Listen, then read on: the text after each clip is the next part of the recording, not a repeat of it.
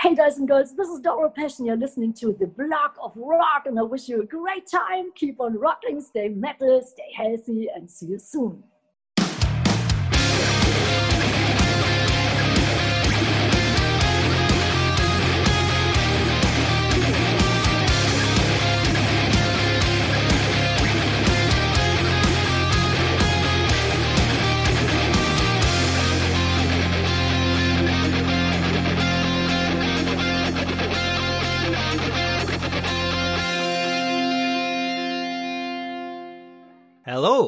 Welcome to the Blog of Rock, your hard rock and heavy metal podcast music magazine. My name is Uwe Lerch and I will take you backstage to the rock stars. Of course, we chat about the music that connects us all, about new records, about life plans and what used to be. But we also talk about the people behind it. What inspired and motivated them and what kind of rockstar tips do they have for you out there? In the show notes, that is the description of this episode that you are hearing about right now, you will find a central link for all usage that will also take you to my official Facebook group. I would be happy if we get to know each other there. Are you ready for the start? Well, then come with me. Today everything revolves around the queen of metal, Doro. We both know each other since the early 80s and met several dozen of times in person. This time, however, due to the coronavirus, our meeting took place in the virtual room where I wanted to speak with her about the occasion of the release of her new box set Magic Diamonds. Doro is known for giving everything to her fans, so she really packed up all the crown jewels into this current box set to make all the metal hearts beating. But let's have Doro speak for herself. Hi Doro, how are you doing? Hey, very good, very good. Good to see you and good to hear you. How much did you miss your fans in 2020? Oh man, I miss them so much. We had so many festivals and touring plans south america america europe and uh, it's uh, yeah it was tough it was tough because all these great gigs and you know all the excitement actually my last gig was in uh, february and uh, there was a cruise in America. And then the very last gig was in March with Saxon. They had their 40th anniversary. So um, ever since we didn't play a lot, we did a couple of drive-in shows and one beach show, and it was different. It was great, but it was not like normal and yeah we're hoping that everything is, is, going back to normal hopefully soon and meanwhile i was working in uh, in the studio working on a new album and working on the best of which will come out in november 13th of november. And it's called magic diamonds. And we just finished it and has 56 songs like best of rock best of ballads. And um, Rare Treasures, which I think die-hard fans they will probably like that the most because they're all special songs, special versions, lots of live uh, highlights, and yeah, I think it turned out great. Yeah, but you not only put the music into this gemstone box, but also a special gift for your fans. So there's also perfume for men and women, I've heard. Yes, yes, it's called True at Heart. And I think it smells really good. The one for women, it smells a little bit like vanilla, but it brings you in a good mood. And I always wanted to do, yeah, my own perfume since 1993. I'm like, you know, fiddling around with like all the, you know, oils and stuff. And yeah, and now it's in this special box. And um, I think especially women, they like perfume. All my colleagues and my girlfriends, they love it. And I hope all the guys, they will love it too. And of course, it's a unisex smell as well. It, it's up to taste but I think it definitely brings you in a good mood and that's what i think we need the most in this day and age where everything is like so dark and yeah so and yeah i think um, yeah smell is like something i always put some little perfume in the tour bus because when you are traveling with 20 people, you can imagine after a sweaty show, oh my God, I'm used to a lot. So, you know, so I always,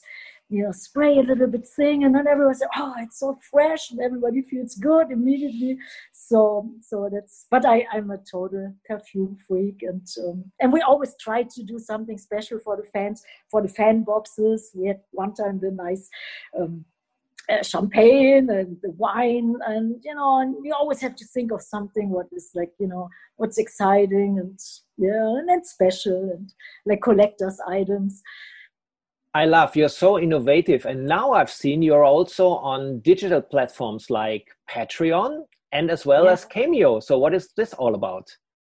Yeah, it's actually it's a platform for musicians or actors or like uh, like very you know like like people who have something you know they want to connect with like the diehard fans and um, it's in America it's pretty it's pretty known. I think in Europe people don't know so much about it, but it's great when you have like you know like the die-hard fans. You can um, you know you can communicate with them. You can show them like really intimate stuff, which you wouldn't put on like Facebook or Instagram, and you know like.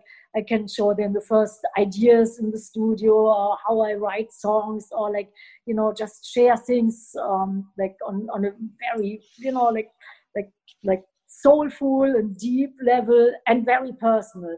And Cameo, you can just go on and like you know like have people greet you or say happy birthday or you know sometimes I do wedding wishes and it's something what I really like to do and yeah and and you connect with people and it's um, it's something you know where only the die-hard fans will really you know like pay for something. Usually on the internet everything is for free and nothing seems to have so much mm. value anymore. So so this patreon and cameo it's, it's something really cool. And yeah i would recommend to every band and musician or actor it's, it's something really cool I will put the link into the description of this episode. This sounds good. But most of all, we would like to have you back on stage. You're playing some shows in Germany around the end of the year. But what about yes. the rest of the world? What are the plans for 2021? Yeah, uh, we postponed all our touring plans for 21, all the festivals. I hope I hope all the festivals will take place. Uh, the South America tours next year, America tour, Europe. So, so we are very hopeful, and it will start in March next year. So, so I hope everything will be better. But um, if it takes a while, then yeah, maybe we have to wait a little bit longer, postpone gigs. So we are flexible, and uh, and we all have to be together. That's the most uh, difficult thing because sometimes you know my band members they are in america some in the netherlands and with all these restrictions and new, ru- new rules you have to be extremely flexible and, uh, and sometimes i had to play you know with other you know musicians to to even put on a show but uh, but we are flexible and you know we will you know we will we will play no matter what. And um, I'm happy we are playing the uh, Cologne Lanxess Arena. It's the 17th of December. This will be our last show for this year.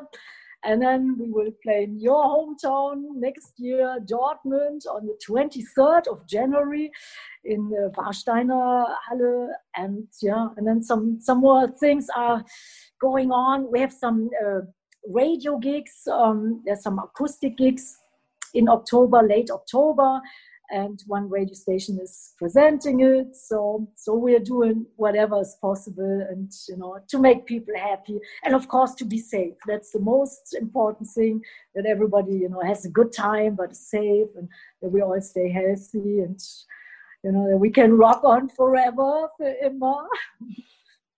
Thank you very much. It's good to see you so positive in a such, such a positive mood. I wish you all the best and looking forward thank to see you back on stage. Thank you, Doro. Yes, thank you.